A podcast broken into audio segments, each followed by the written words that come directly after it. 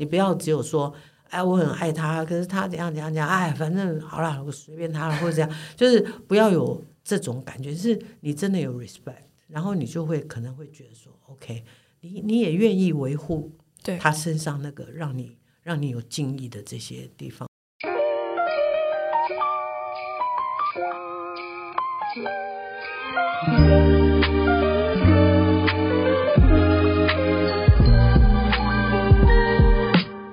各位听众，大家好，欢迎收听《女人迷》原创节目《迷人配方》，我是制作人婉云。节目第一季《厉害的人与他们的产地》，邀请十位特别有魅力的人，聊聊使他们活出自己独特模样的配方。今天来到节目现场的是王小弟导演。我们和小弟老师很有缘分，从二零一六年开始，每三年就会做一次小弟老师的专访。那今天呢，特别不一样，老师带着二十三周年的《魔法阿嬷》四 K 经典修复版，跟我们一起聊一聊家庭成长还有归属。让我们欢迎小弟老师，也请老师跟听听众朋友们打声招呼。哎，好，大家好。然后，其实我们女人迷也有很多伙伴是有参与集资的，所以今天大家、大家。听到真的就是大家听到说，哎，我们要来访小弟老师，然后是魔法阿嬷，大家超开心，就说，哎，你一定要跟小弟老师讲，我们的我们有集资什么，我们现在我们都很关注，然后魔法阿嬷二什么时候什么时候会上这样子，对，然后我们其实因为这个专访的关系，然后我也重新再看一次，然后二十三年以后。我这样重新看，当时就是做一个小朋友嘛。可是现在再看，就发现说，诶，其实魔法阿嬷是台湾，也不要说台湾，就是说整个环境来讲，很少以年迈女性，尤其是阿嬷作为主角的故事。所以就想，对，真的是很少。直到现在，我其实也很少看到。是是是。想要请老师可以分享一下，就当时你们在做这个设定的时候，是不是有什么起心动念？因为这个原创其实是黄黎明，啊，他是。呃，起心动念要写这个剧本，然后呃，是他是制作人、出品人这样子。那所以呃，当时他就是完全就是着着迷要要要写这个，要写这个故事，因为他自己看到自己的妈妈跟他的外甥相处的这个、哦、这个情形，嗯，他觉得。哦，他很想写这个题材，嗯、所以呢，说我说某一个程度，你刚刚问的问题就代表我们当时完全就是无知，就是说我们并没有去，算是蛮纯净的啦。我那个无知的，常常跟纯净连接在一起，就是我们没有那个算计，说哎呀，呃，会不会赔钱啊？会不会什么？完全就是一头就栽下去了。嗯，所以才是。变成就是之前我都会说，那是我人生痛苦指数 最高的一段时间。对，就是一头就栽进去了。比如说这个时间也是痛苦的来源，也是无知的、无知的清楚的指标。就是你好莱坞都没有一年做好一个动画，对吗？可是我们拿到辅导金，却接受了这个规定，就一年要做好。哦，所以其实那个是也跟时间有关系。然后其实动画这个。这种片型，它其实是没有办法一年之内完成，对，非常恐怖，对。然后接下来我也想要问老师，老师，你当时就是这个作品试出以后，有没有一些跟观众之间的怎么讲产生的互动回馈是跟你期待，不管是相同也好，或是不同也好，是你现在印象还很深刻的吗？嗯，讲两个例子好了，好 一个是我记得。是在那个应该是在光启社还是什么？就是哎，不是，就台大附近那个，反正有一场演出之后，嗯，然后我我正我正走，我走出来，就有一个女生脚步快一点跟上来跟我说：“导演，我觉得你们的阿嬷还不够厉害。”我说：“哦哦。”然后他就说：“我我的我我我我阿嬷，我去他家时候，他们家他煮饭说那个。”天花板上的蚂蚁会掉到菜里面，那我阿妈就说这样子比较有营养。然后我我我阿妈打蟑螂是用手用手直接用手拍的，我说哦，充满敬意。那我相信这样的阿妈非常多。就阿妈就是如果多说一句的话，就是其实呃黄立明想描写的这个黄妈妈他们的这一代。我真的就觉得说，他们真的算是有魔法，你知道吗？就是你可以想一下，他们在这个从日据时代终结到国民党这么这么迅速的来，而且是用一个呃兵败如山倒的这个状况底下来到台湾，然后自己的可能非常有可能家里的父兄啊、亲戚，一定有人之前去被征兵，去到南洋，嗯、去到去到，甚至也许参加那个自杀飞机队啊，这样。黄妈妈就是有。然后呢，嗯、就四九年以后呢，接着又有家里会有人去被白色恐怖的事情波及，嗯、所以他们这一代的这一代的女性，其实当时一定是比较。物质上面非常缺乏，战乱的时候的困苦的生活，走过来，然后好不容易走过来成长，然后家里又有人碰到事故，嗯、然后他们可能有小孩子等等要抚养家庭。比如说我们那个时候，我记得要上演前呢、啊，我们就请一个年轻的呃呃伙伴导演，就请他去收集了很多阿爸会做的事。嗯、那其中我自己经历就是文英阿姨，嗯，文英阿姨有一次我们拍戏嘛，然后那个。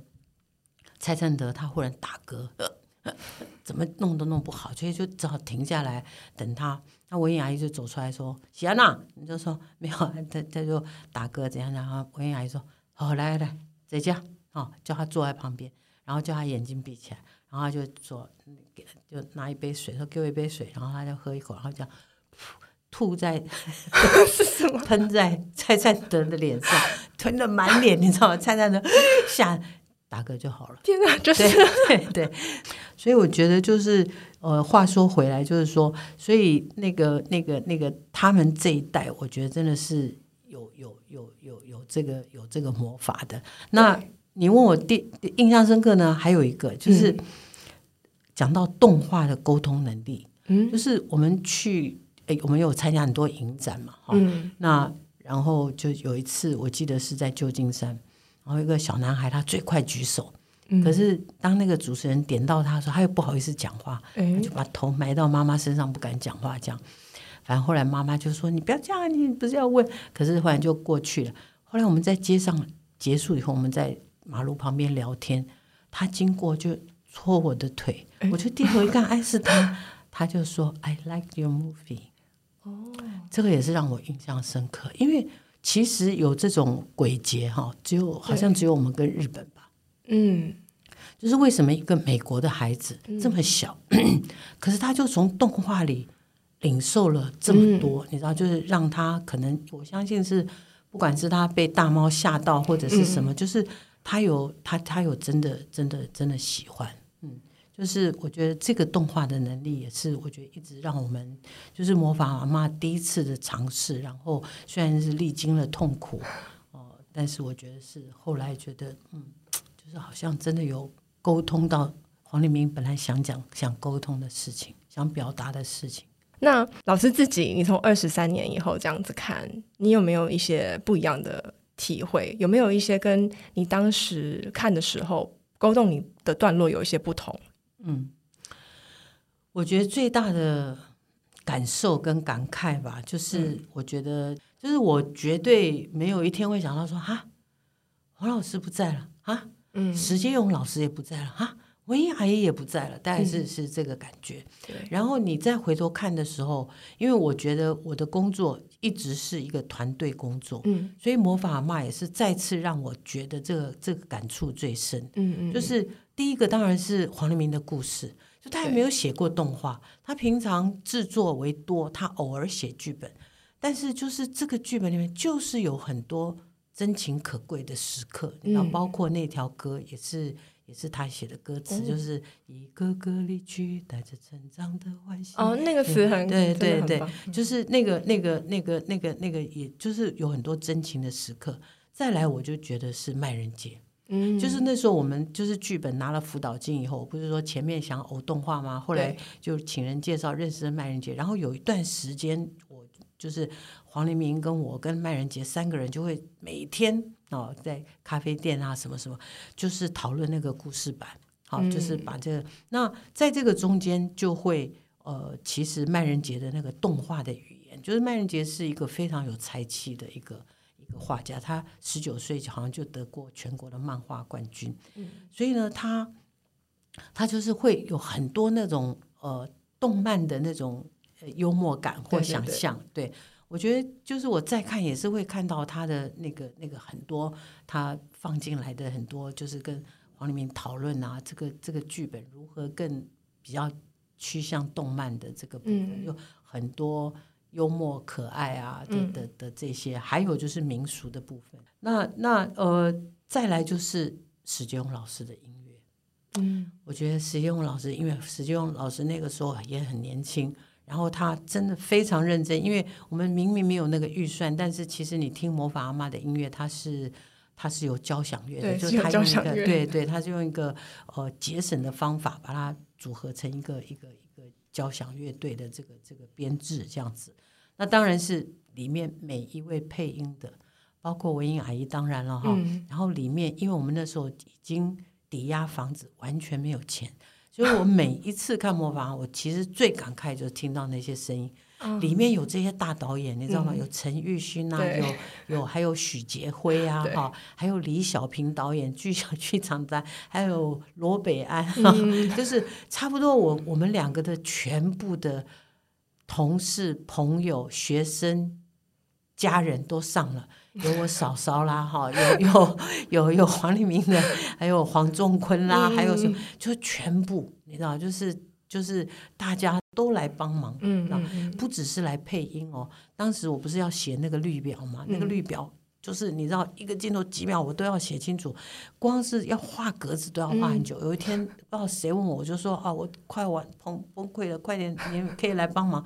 我都记得那个画面，我一边写，我这样看过去，那时候是地板，嗯、就是这些大家这些年轻的这些创作者都在那边拿了。各自拿把尺在帮我画那个格子，你知道吗？就是那个画面永远永远在脑袋里，所以然后很多当时配音的小朋友都长大。嗯，然后我觉得刚才老师讲到了一件事情，我觉得很呃，我觉得电影真的这部电影真的是一个超级大的情书哎，就是他一开始是。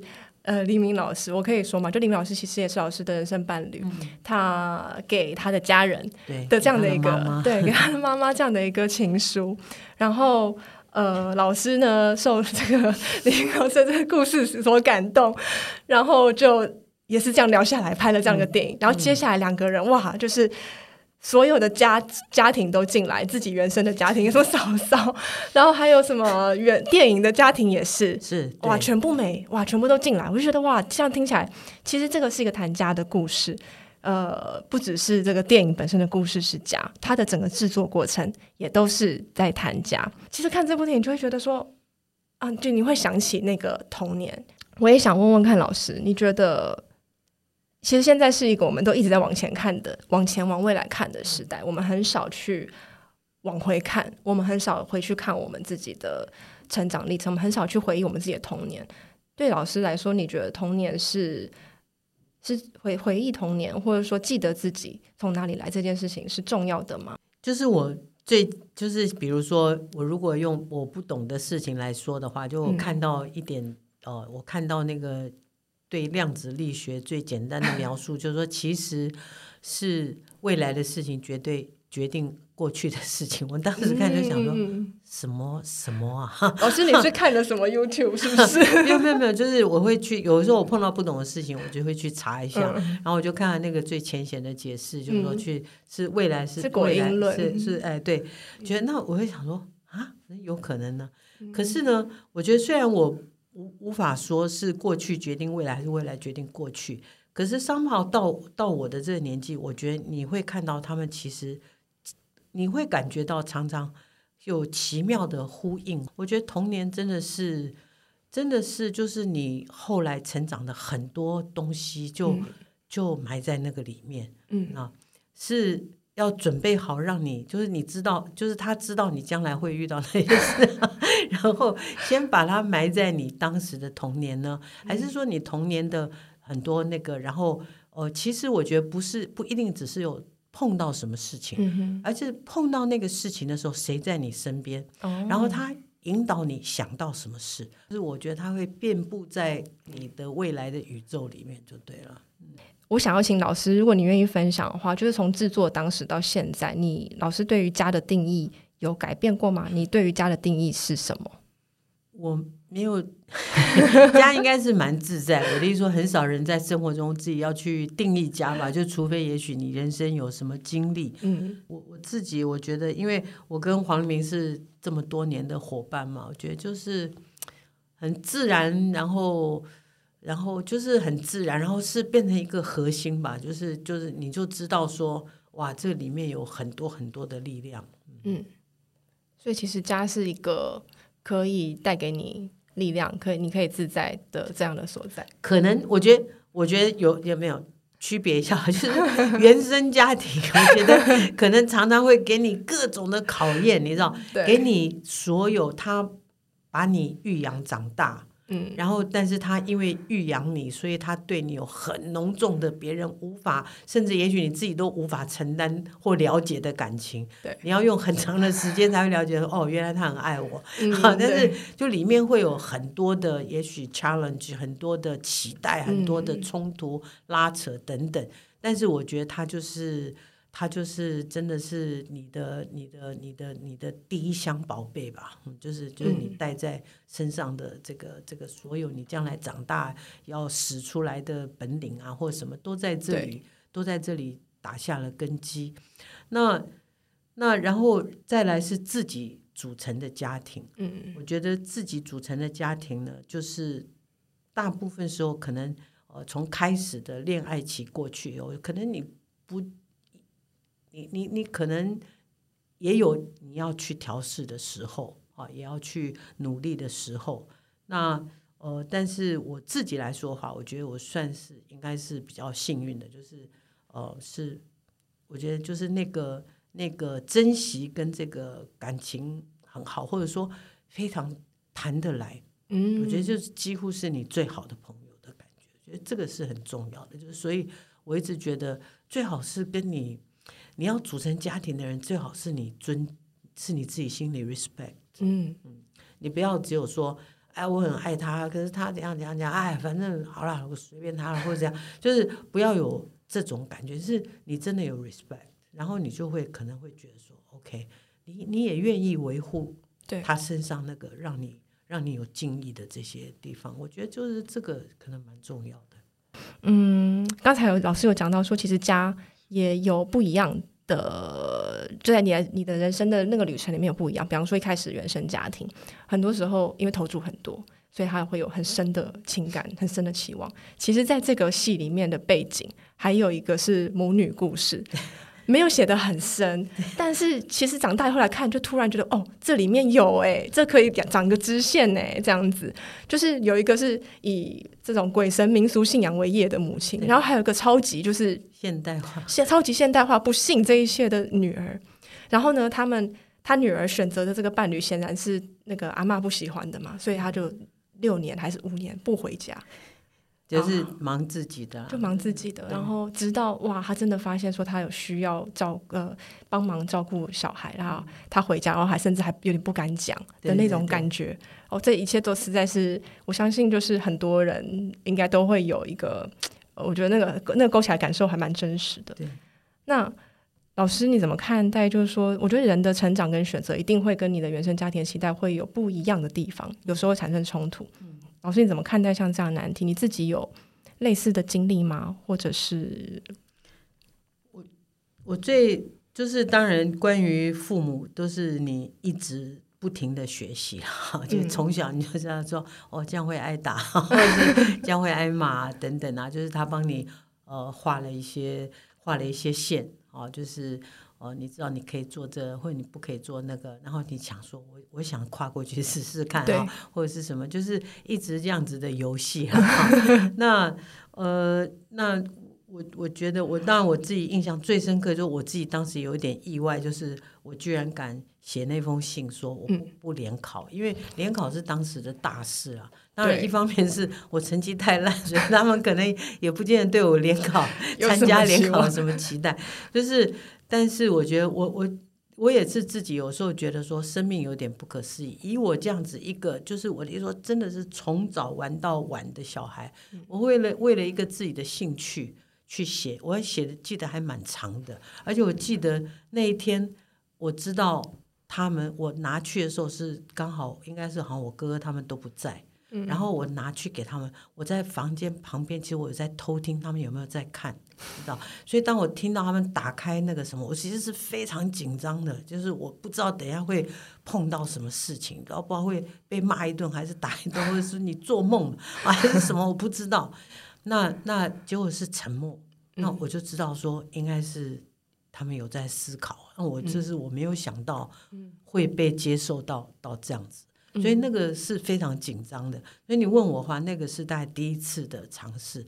但是至于我的很多事情呢，都是我觉得在我们那个时代来讲，就觉得是一辈子不会跟父母讲。比如说抽烟好了，我最记得我有一次呢，就是我去大陆拍戏非常久，然后那个大陆的那个那个剧照师是一个很棒的一个剧照师。然后他也有私下就帮大家都拍了一些，就剧照以外拍了一些工作照或者自己照片。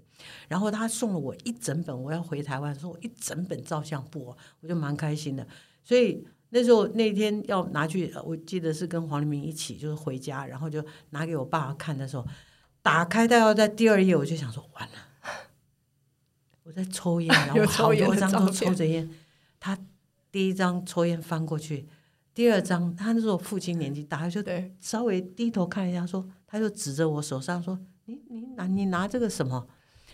我就说：“啊，哦，那个那个。”他说：“香烟是吧？”我说：“对。”他说：“你在教演员吗？”我说：“对对对对对对对。”但是我跟你讲，我回想起来，虽然我爸年纪很大，我其实有在想。他是真的不知道我抽烟吗？嗯，我也觉得，说不定他是一种智慧。对，就是他已经年纪很大，嗯，我也已经是一个大人了，嗯，你知道吗？所以他 居然就自己讲了一句话说：“你在教教人家演戏吗？”我说：“哦，对对对对。”我就赶快翻下一张，就赶快把它翻过去，这个话题就带过去了。所以诸如抽烟或什么很多事，就是你都觉得可能都。都都都不会沟通，但有些事就是你真的沟通的时候，你就发现说，哇，其实没有哎，就是我说以前你都想不到，就是他要教养你长大的时候，完全是好像另外一个人，你知道吗？可是当他要用以一个以一个人对另外一个人，就当他要看你的人生的时候，我觉得父母其实有一些心是会打开的，可能你都没有想到，嗯，所以我觉得我就说这种。过去跟未来其实是非常非常有趣的，所以我建议就是说，如果你在原生家庭觉得有一些那个，你真的要努力试试看，嗯，因为也许一次不会成功，对，但是一定他会有心得，你也会有心得，嗯，我觉得对于以后的沟通或许有一点帮助。对，其实像这个电影里面那个豆豆嘛。他从一开始，因为就是从妈妈那边被拔拔去阿嬷家嘛，然后他就是整天想着要回家找妈妈，很痛苦这样子。到后面，而且他中间也很多，就是怎么说，很多哭闹，然后很多就是我要想要这个，你怎么不给我？到后面，他看着阿嬷这样子去帮助别人。然后有自己独立的一个怎么样助人事业嘛，嗯、也助也助鬼这样子。然后他也从这里面去学到说，哎，我其实也可以去是帮忙人家。他这个过程很快乐，是。然后他开慢慢的开始会去关心他的阿嬷，然后会去关心周遭的他遇到的各种人事物。对。然后我觉得这是我我我觉得对我来说，就重新看我自己本身觉得蛮有教育意义的，就是。就是怎么去处理自己的情绪这件事情。对对对。然后讲到这边，其实就讲到说，豆豆他阿嬷是影响他，我觉得会是他影响他人格形塑的一个还蛮重要的一个角色。那我想要问老师，就在你的童年或成长历程里面，有没有像这样子的一个年长的女性或是人物，是你觉得对你影响很深刻的？影响我的两个老师吧，嗯，就是最主要是这两个，这一个女老师，她也是。跟我母亲 差不多，她是非常强悍的，嗯、非常强悍。她而且她是我们我那时候念一个小的学校嘛，但是她是教同时在教北一女，所以是我们学校在初中部的就是最最好的老师。嗯哼。然后她教数学，你知道，嗯、非常严严格，而且她都穿旗袍，她都穿旗袍教数学，对，可以穿旗袍，都每天都穿得整整齐齐。但是我我认识他的时候，就是我刚调到他初二刚调到他的班，然后我带很想我一年级的同学，就不知道为什么被分班。所以第一次，我就在常常那个时候就是很容易感伤吧，我就看着窗外这，就一个粉笔飞过来，你知道，把我吓一跳，就是他。然后他就说：“我上课你眼睛看着我。”我会吓死人，就看着大家，就是这样的老师。可是呢，这老师后来就是。一直的管教我，就是不放弃。他就是甚至管到，就是他是数学老师而已哦。嗯。但他走进教室，我都还记得他那种走进教室，眼睛看着大家，然后他就很快的就会 pick up 我，然后他就说：“王小弟，为什么没有梳头发来？因为我们是住校生。Oh. 为什么没有梳头发？谁有梳子？借给他，把头发梳好。”他会这样子，就是常常找我的麻烦，常常的盯着我讲，常常什么。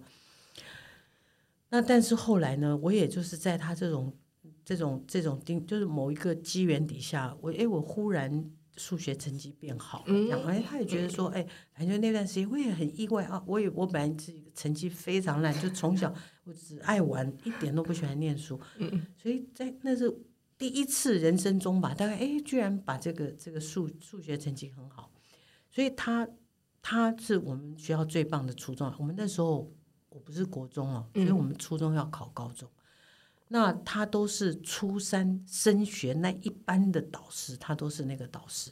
嗯、然后他看我数学成绩这样进步，他就问我说：“我问你，你要不要像现在这样子，然后从后面一直进步，认真上课，怎样怎样？如果要的话，我就去跟学校申请，就把你调在我的班上，这样这样。”我就说：“我要，我我会。”然后就上他们，但是我还是就是。我会的是几何，几何也教完了，又教别的，我又不会了。然后，嗯、然后就开始又是各种玩了。哇，他非常生我的气，我也我也很生他的气。所以后来他不理我了，他不理我，我想说也也刚好吧，因为他是那种会打手心啊，什么会会很凶的老师。嗯、然后后来我就去打篮球，因为我我我就一直想打篮球，一直想就从小我都是我会自己小学我就初中我就会放。一个礼拜天我可以打一整天，就从早上到篮球场，中午小朋友回家吃饭，我一个人在球场上打到小朋友睡好午觉回来，我一个一直打到晚饭这样子。我一个人打的时候，我就说好，现在最最佳前锋王小弟运球，好过了，这样这样这样好，上篮进哦耶！我自己会配音，你知道吗？所以所以呢，我就去我就去打篮球了，我就找到我非常崇拜这个淡江中学那那个球队，我就开始。周末去打篮球，那我写了一封很长的信，嗯，给我父亲说，人各有志啊，什么什么什么，就是我不要联考这样。嗯，毕业典礼那一天，这位老师呢，他已经很久不跟我讲话了。毕业典礼不是要 rehearsal 吗？就是要要要要彩排彩排。对，那那个时候学校教学大楼是没有没有没有人的，然后，只有我们毕业班在那个礼堂。他就说：“王小弟，那你过来。”我想。同学看看我看一看，我就跟着他走，然后我们就走过校园嘛，哈，走去教学大楼。我就一直想说，又有什么事？我又做什么事？不知道什么事，想不出来。那我心里就最后想说，好吧，随便他了，要打就给他打，反正最后一次了。嗯，嗯，啊，我就只跟他走，走到走到办公室，教教学大楼都没人嘛，他就去教室办公室，坐在他的位置，我就站在桌子旁边。他说。你不联考吗？我说我不联考。他说不联考你做什么？我说我要去打篮球。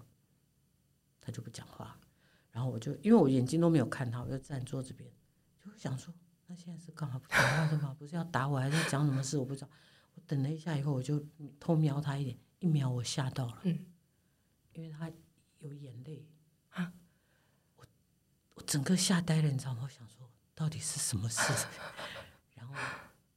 他就停了一下，然后说：“你要，可惜了，你走吧。”我就走了。